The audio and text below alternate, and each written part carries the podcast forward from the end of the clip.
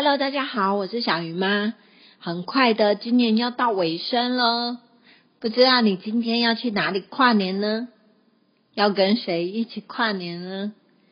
小鱼妈有一个群组叫做三合院，所谓的三合院呢，其实是三个家族一起组成的，有小鱼家、十一郎家跟鱼九九家。我们三家已经有约定好，以后退休的时候要一起买一块地，然后盖一座三合院。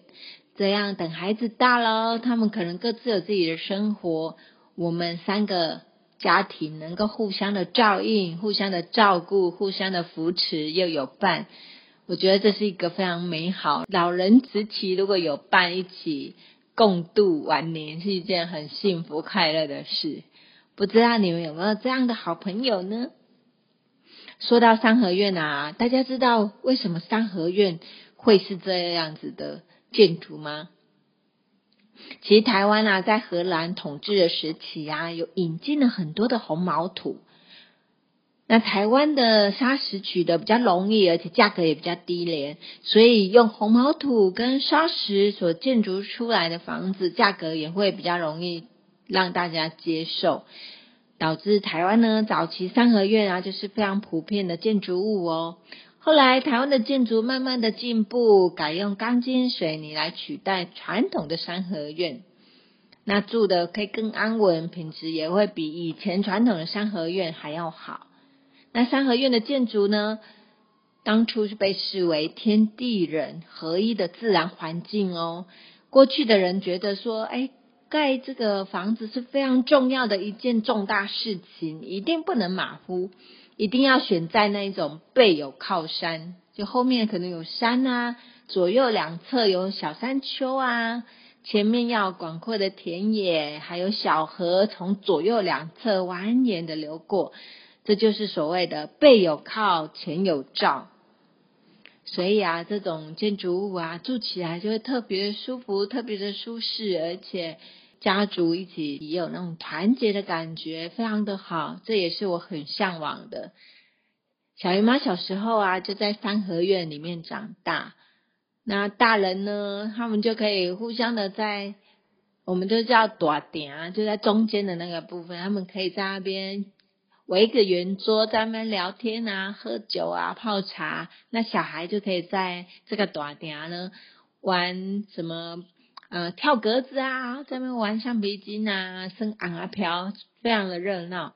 现在啊，三合院都已经越来越少，而且像我们的三合院都已经改建了，现在都是高楼大厦。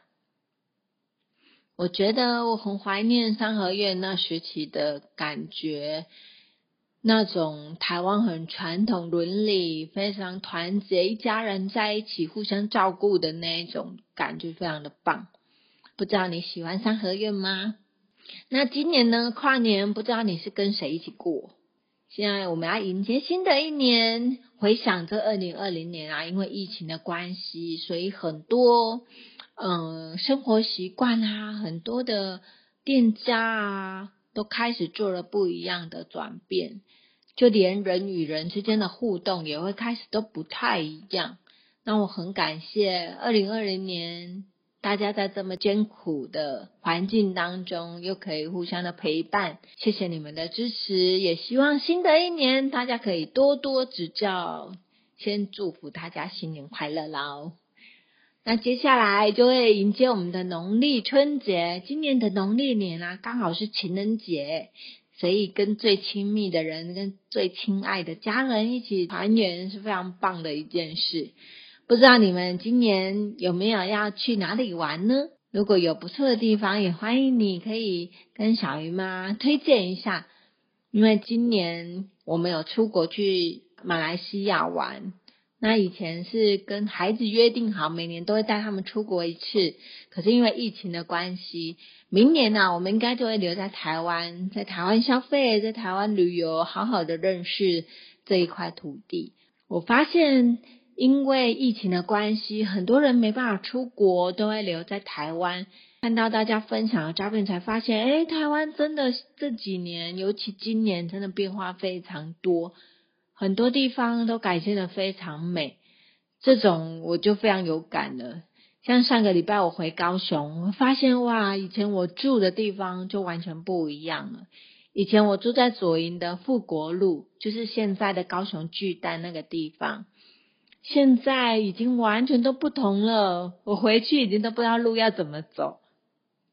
那其实台湾有很多地方，其实真的不输给国外。风景啊，或者是人情啊，那种感觉真的是比国外还要有温度，而且也不输国外的那么漂亮。希望大家可以多多的在台湾消费，去欣赏、认识台湾之美。那不知道你们今年要去哪里玩呢？如果有任何的计划，欢迎跟我分享。也要呼吁大家。出门旅游一定要记得戴口罩哦，保持安全距离，保护自己也保护心爱的家人。今天要跟大家分享的心灵鸡汤是：只要坚持到底，阳光总在雨后出现。